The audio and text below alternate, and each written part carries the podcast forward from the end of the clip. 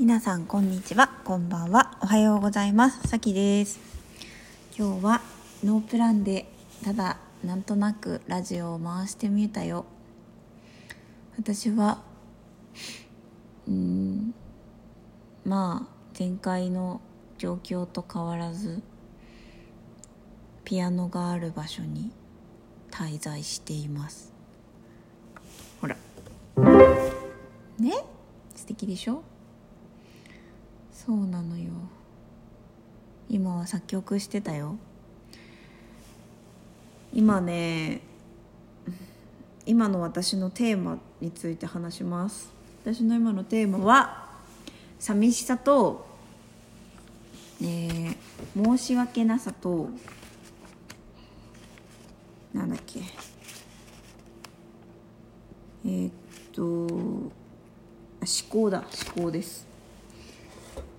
一個ずつ喋るね。まず私ってね寂しいってことに気づいたのよ。この話は長くなるからちょっと後で喋る申し訳なさっていうのはあの旅人をやっているとですねたくさんの方に優しくしていただいたりご恩をいただくというか本当にお世話になるんですね。そこで私がこうそのお世話になった時に返さなきゃっていうふうにこう申し訳ないみたいなもらいすぎているみたいなふうに縛られてしまうことが結構あって多分本当はそう思うよりもありがとうって感謝して私はのびのび生きるのがいいんだよねと思うんだけどなんか私なんか私にそれをしてくれる人っていうのは見返りを求めてしてるんじゃなくてしたくてしてるはずだから私が申し訳ないと思うことを彼らは望んでなくてなんか私が彼らに恩返しをすることが義務みたいな感じることを彼らは望んでいないと思うから私はのびのびとそれをありがたいなと思って受け取りで自分はこうのびのびやってでいい巡りを生んでみたいな。もちろん彼らにも溢れる愛をこう送るんだけれども必要以上に申し訳ないと思う必要はないんだけど申し訳ないと思っちゃうところがあるからそれをありがとうに変えたいなって思ってるところ。っていうのが一つと次は思考。思考がねちょっと最近ちょっとうるさいなと思って 自分の思考がね。特に恋とか愛とかについてなんか結構その私って恋愛すると超メンヘラ女になるっていうのはもう3年前からこのラジオを聴いてる人がもし残っていれば分かると思うんだけど あの遡ってもらえれば私の留学中のですね3年前ぐらいのですねあの彼氏がいて遠距離でなんか病んでるラジオとか残ってるんじゃなかろうかと思うんだけれどもあの残ってると思う。多分どっかに。うん、なんか結構恋愛って課題で私の中で。だからこそ分かりたくってさ恋と愛についてさいろいろこう考えたり、まあ、聞いたり調べたり人とディスカッションしたりしてなんとなく自分の中で定義みたいなものが固まってきたんだよね恋と愛について。で、まあ、それは、まあ、恋は恋うこと欲しがること求めることの状態で愛は求めずただ与えたいみたいな溢れてる溢れて与えたいみたいな状態だみたいなのが結構今しっくりきていてで好きって言葉が愛なんか好きって言葉はなんかどっちかというと恋の状態で出てくるものだよなとかなんか愛の時は好きって感じじゃないなみたいなとか あとなんか好きって言葉が出てきた時とか恋してるって思った時にこれは私の欲求だったり寂しさの隠れ蓑としての感情だとか言葉なんじゃないかみたいななんか愛してるって言葉とかも同様になんか本当は欲しいくれください寂しいですって言いたいのを隠れ蓑として好きとかって言葉として出てきてるんじゃないかとか思うようになってきちゃったのね。でもさなんかそうするともうさ好きって言葉も愛してるって言葉もさ全部自分から出てくる言葉がさのがなんか濁った言葉っていうか嘘の言葉みたいに感じるようになっちゃったの。でもそれってさめちゃめちゃさなんか悲しいじゃんね。だからもうなんかそうなってきた時にもう一回思考ちょっと黙ってっていうことにしてもうどう感じるかは私のものだからってなんかもう自分の中で対立みたいなことが起きちゃってなんかまあでも思考もさいっぱい私はもちろん助けてくれていてさ今こうやってお話ができているのは思考のおかげでさ。だけどちょっとなんか自分の自分から出てきた言葉に対してそれって実はこうじゃないみたいなこう裏の意味みたいのを思考が付け足して付け足してくれるようになってきたんだけどそれは一回うん手放したいなと思っててもう自分から好きって言葉が出てきたなら好きでいいしそれが実際何かの隠れ身のかもしれないけれどもでも好きって言葉が出てきたなら好きでいい愛してるって言葉が出てきたなら愛してるでいいっていうふうにちょっとそれ以上深読みを今しないことにしたりとかしつつそのなんか思考っていうものがちょっと思考っていうものを意図的にちょっとオフにして感じることに集中したいなみたいなことを思っています。なのでテ今思考を手放すっていうテーマが一つあるね。ちょっと頭でっかちになってきたなっていうか。うん。なんか何でもかんでもこう分析したいし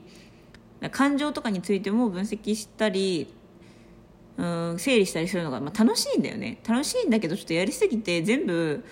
なんか全部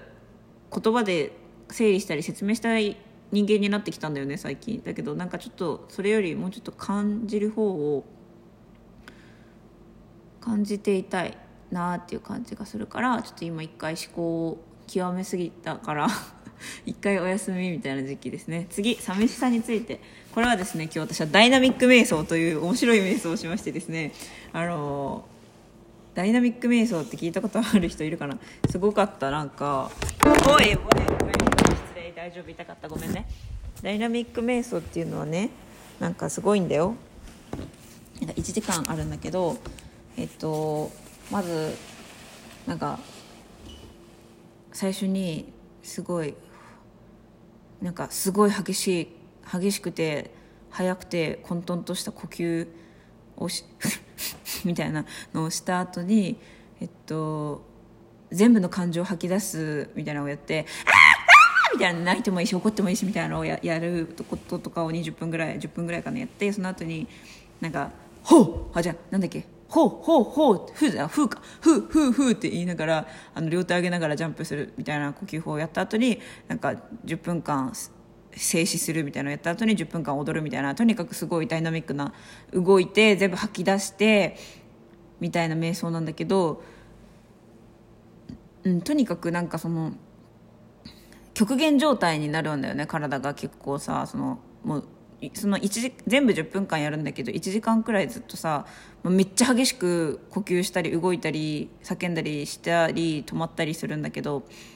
めっちゃ吐き出してさいろんなものをさ声や体を使って。でなんかその中でそれが全部終わってぼーっとしてた時になんかやっぱ私がその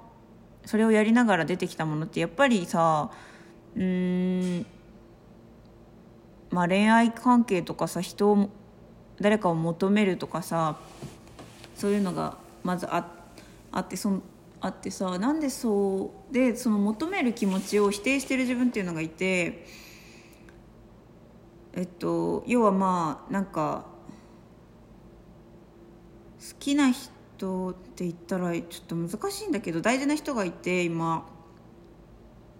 大事な人がいてその人は私をとても何て言ったらいいんだろう。精神的に満たしてくれる人なんだけどうん。なんかその人がさその人はさ私をいろんなことをしてくれてさ優しくてさすごくさ私はその人から受け取っている感覚でさでもその人に私は何も返していない感覚でそれこそさっきの申し訳なさとつながるんだけどなんかその人に何も返していない感覚で返す方法は分かっていてでもそれをまだやってなくてっていう状態でその人がと一緒にいると一時的に満たされるんだけどなんかそれって一時的でで私はまたその人に会いたいなとぼんやり思うけれどもなんかその人に今会いたいって言ったらまあ会えるんだけどなんか会うことが会うことがなんていうのかな。私は会うとまた受け取るめっちゃ受け取るだろうから返せてないのにまた受け取るのなんか美しくないなって思っちゃうんだよね。なんかそういうさなんかそういう変な美美意識みたいのがあってさなんだろうね。でもさっきの話に戻るともし私が会いたいと言って会ったらまあ会うんだとしたら会うことを選ぶのはその人だからなんかその人はその人で私に会いたくなかったら会わないからその人が選択していることで私はなんかそ私が会いたいと伝えることは私の課題でその人が会うかどうかはその人の課題だから別に私が会いたいと伝えてもいいんだけどなんかめっちゃ私100受け取って20しか返してない状態でまた会って100受け取るのなんかもうバランス悪いなって思っちゃって会いたいって言えないんだよね。そういうなんか状態でうんっていうことが一つ。なんかそのだから巡巡れて巡らせれてないっていうかその人と私の中で。私の感覚ではねその人の感覚でどうかは分からないんだけど。うん。そうなんだよね。っていうのと、えっと、根本的に寂しいんだなっていうことに気づいてその瞑想をしながら。根本的に私は寂しくってなんかずっとこう何かが足りない感じみたいなのがあってだからなんか誰かがなんか過去を振り返ってきてもなんかやっぱりその何かを満たしてくれそうな人を好きになったりそういう人のそばに行ったりしてきたんだなと思って。でさそれをなんか多分それがすごい私の中で大きなさなんだろうね穴というか足りないって感覚が強いものなんだよね。その寂しさがさ。だからなんかそれを満たしてくれそうな人を見つけるってたり本当にちょっと満たしてくれたり本当に満たしてくれた場合に私はその人に依存しがちになるところが多分あったんだよね今まで。今までっていうか今もあるんだろうね、うん、依存ね。で依存もまたテーマなんだけど、まあ、依存自体を否定する気はないんだけど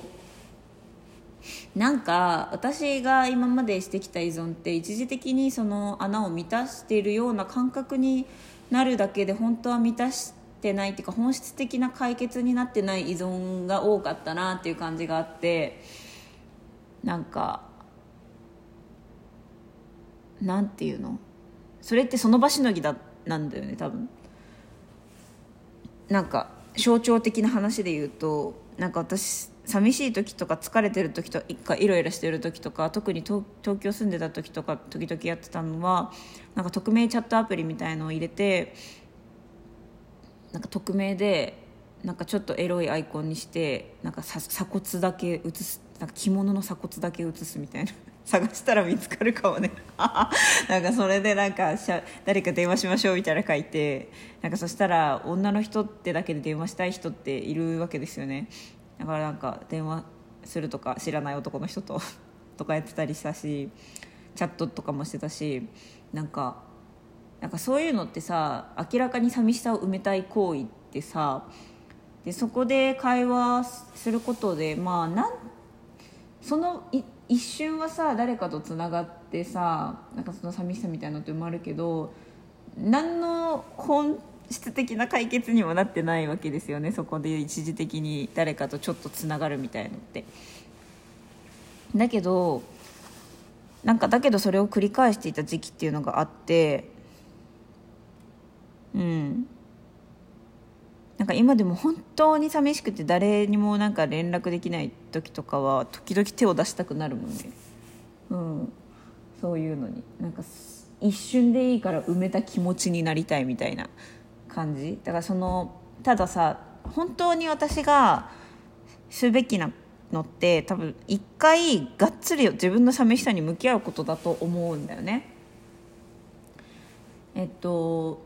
多分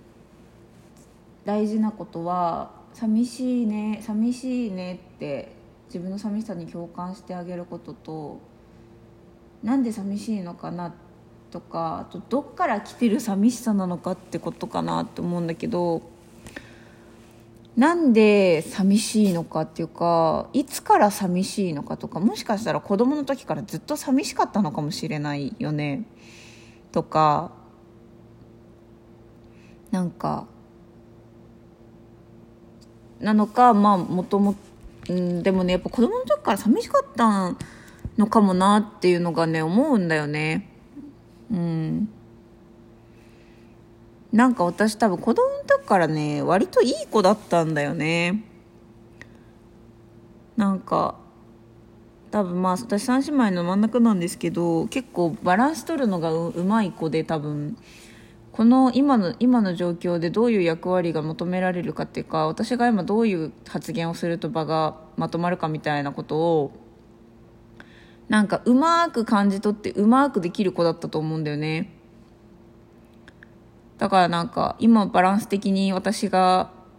あれだなみたいな なんていうか。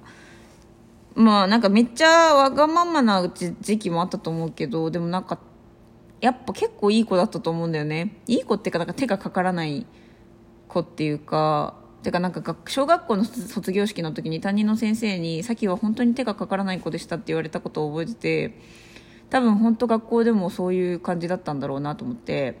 だからなんか構ってほしくても構ってとか言えなかったりとか構ってほしいのを表に出すのってかっこ悪いダサいって思ってたりとか承認欲求とか自分の承認欲求と向き合うのとか苦手だったりしたんですよね。なんか高校生の頃ツイッターやってたんですけどなんかツイッターってなんかそのいいねしてほしいとかこう思われたいみたいなのがすごい表面化するなって思って自分がツイッターやってると知ってる人たちに対して。なんかそういう自分なんかそのいいねしてほしい自分とかこういうふうに見られたい自分っていうのと向き合うのがすごい苦手でツイッターをやめたこととかがあってだから多分すごいなんかね構ってほしいしいいいい褒められたいし私を見てって気持ちはあってもなんかそれを表に出せない子だった気がするんだよね。だから表に出せなかった分なんか構われ足りない子供時代だったのかもしれないなと思う。すごく愛されていたと思うし愛愛を感じるし家族に対しても。うん。ただそれでも足りないくらい もっと構ってほしかったのかもなって思うよね。そんな特別悲しい思いとか特別辛い気持ちとかはそんな記憶にはないけどまあうん。まあでもそうだね。うちの母は車椅子なんですよ。私が小学1年生の時に病気になって。だから小学生の時からあの車椅子の母と一緒にあの歩くみたいなことが結構あって。でなんか覚えているのがその小学生の時に車椅子の母とあの姉の学園祭に行った時になんかやっぱこう車椅子だってからっていう理由でこうじろじろ見られたりとかするんだよね周り子供たちだし。でそういう時にすごく恥ずかしかったんだけどでもなんかここでなんか背筋伸ばして歩いたらかっこいいくねって思った子供だったんだよね私って。で背筋伸ばして堂々としてみたのね。そしたらなんか気持ちが晴れて晴れてっていうかなんかちょっと気持ちが楽になってでそれからこうなんか恥ずかしい時とか弱ってる時も背筋を伸ばすっていうか堂々と振る舞う癖みたいなのが多分ついてなんかその習慣が今のうんなんかよく貫禄あるねとか言われるんだけど年の割に貫禄あるねとか言われるんだけどそういう貫禄につながってると思うからすごく自分の長所だと思っているんだけど同時にそのどこでもこう弱さを見せないとか構ってほしいって言わないとかなんか言いたいこと我慢するみたいな自分がそういうちっちゃい時から育ってたのかなっていう気持ちもあるんだよね。だからその子供の時のエピソードっていうか記憶ですよね。そうなの。から寂しくても寂しいと言えない子供だったのかな。あと私はまあ中学卒業とともに実家を出ていまして高校は姉と2人で暮らしててでまあ姉まあ、私高1姉専門学校1年みたいな感じで2人ともまだまだガキなわけですからそんなになんかうまいことをその2人暮らしが言ったかと言われてるとそうでもなくて、まあ、ガキなんてしょうがないですよね。2人ともガキなんで。なんかねだから高校時代とかも割と寂しかったんだろうな。うん。と思うよね。そう。なんかねいい子だったといい子だったっていうか手のかからない優等生だったんだよね学生学校で私って。うん。だいぶ優等生で先生の求めることをなんとなく分かってやって勉強もできたし優秀な生徒だったわけですよ。優秀でいい子だからこそなんかわがまま言えないとかあったんだよね多分。なんか求められることが分かっちゃうからさ。なんか強がるのが上手な寂しがり屋みたいな感じかな多分。強がるのが上手な寂しがり屋だったよねきっとね。そうだね。うんそうだと思う。ねこうやってラジオを自分の内観に思えばもう3年以上使ってきましたね。付き合ってくれてありがとういつも。うん。なんかみんながどういう時にどういう場所でさ私のラジオを聴いてるかわからないけれどもなんか気づけば100回とか聞かれるようなラジオになってありがとうございます。ね。ありがとう。本当に助かってます。私が一番助かってます。本当自分のためだけにやってるラジオなんでね。うん。それがね勝手に誰かの役に立ったら最高だなと思いつつ。だからなんか寂しさがなくなることはないのかもしれないよね。うん。でもこうやっぱり寂しさをこう一時的に埋めようとするよりもこうやって寂しさの中に入って向き合っていく方がずっと寂しさが和らぐなっていうのはある。多分本当自分の中の感情って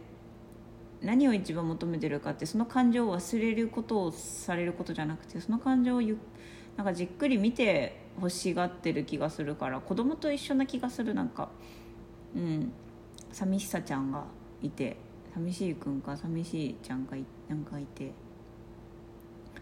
見てほしかったんだよねって。ずっと見て見ぬふりされてごめんなって感じ私寂しいって思うたびにそれを埋めようとばかりしてきたからさ。まあ、それはさっき言ったチャットアプリもそうだしあとは動画見るとか。動画見るも結構やるよね。寂しいからっつって YouTube とりあえず再生するよね。とにかく埋めるってことをさしたがる人間で私は。今や埋めるものってたくさんあるからさ簡単にいろんなことできるからさ埋めたがるから寂しさ紛らわすってやつですよね。うん。でなんか最近気づいたのは私孤独そうな人に惹かれるんだ惹かれてきたなっていうことを気づいて恋愛の話でねなんかこの人孤独そうだなって人に惹かれてきたっていうかなんかそれを私は母性だと思ってたんだけど守ってあげたいじゃないけどなんかそういう気持ちかなだなと思ってたけどなんかねふと気づくと私ねその人にその人に自分に依存させたかったんかなっていう仮説が立って割としっくりきててなんか自分に依存してくれそうな人にを好きになってたっていうか逆に私もその人に依存したかったっていうか多分共依存関係を望んでいたのかもしれないと思って深層心理で。孤独そうな人とお互いに依存し合う関係になりたがってたのかなとか思って。私が寂しいからさ。その人が私なしで生きられないみたいな状態にしたかったのかなみたいな。なんかまたこれもさちょっと複雑でさ私自分の欲求って何何層かに分かれてると思っててなんか下半身例えば下半身とか結構あのか、まあ、下半身の欲求と上半身の欲求とか仮定する、うん、違うな。首から下の欲求と首からあ首から下の欲求と頭の欲求っていうふういうふうにしようかな。なんか心とか体の欲求と頭の欲求って私の中で結構分分離というか分かれてることが多くて例えばラーメン屋を通りかかってラーメン食べたいっていうのは体の欲求。だけどラーメン食べると今ラーメン食べると体に悪いなとか今ラーメン本当は必要ないなみたいなのが頭の欲求というか思考ですよね。で両方あるよね。ラーメン食べたい自分とラーメン食べない方がいいと思う自分。でどっちが勝つかみたいな。だからこういうふうにこう2つの欲求が共存することってすごい結構あるんですよ。私の中で。でそれでいうとその共依存関係になりたいっていうのは共依存っていうのはお互いに依存する関係のことね。共依存関係になりたいっていうのはあのか体の欲求っていうか結構深層心理深い下の方の欲求で多分。で頭で多分それに気づいてなかったんだと思うんだよね今まで。うん。で頭で気づいたらじゃあどうかっていうと共依存関係は望ましくないんですよ、うん、私の私の司令塔である頭にとっては望ましくない。共依存関係は。なんか重いから。私は身軽でありたいから。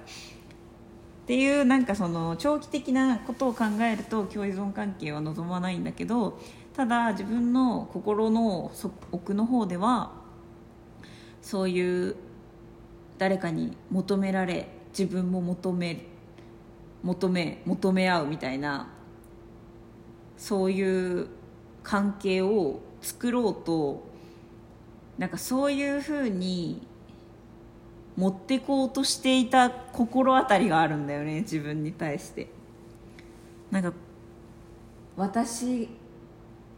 私がいないと生きられないようになるといいなみたいな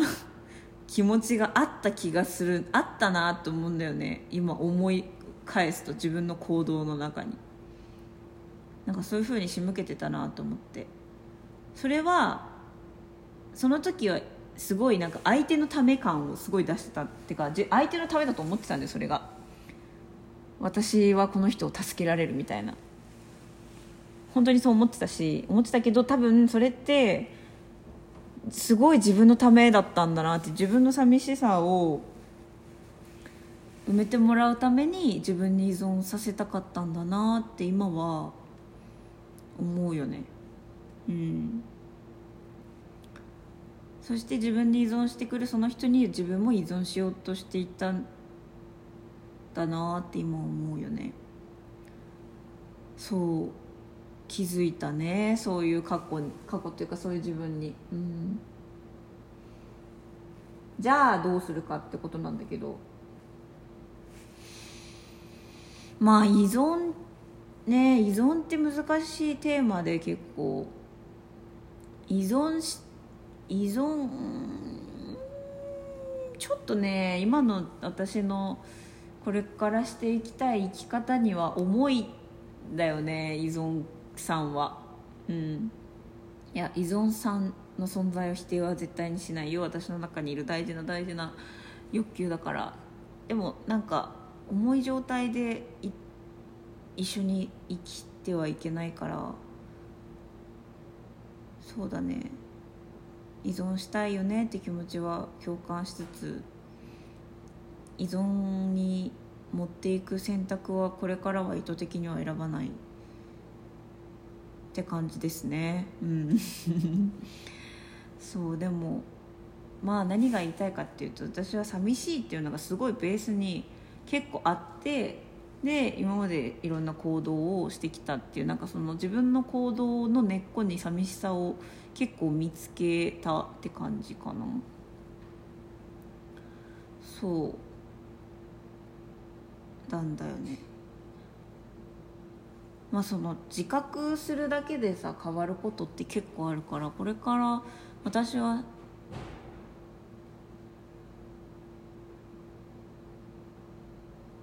え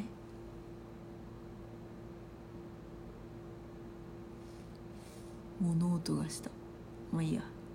私は寂しがり屋であるというえー知識を持ってどう生きていくかというか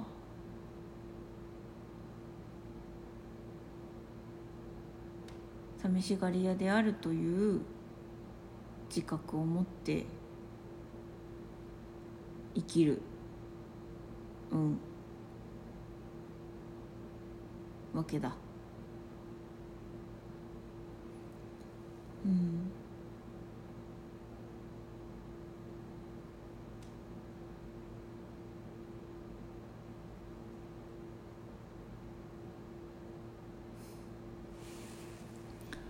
ね。だから。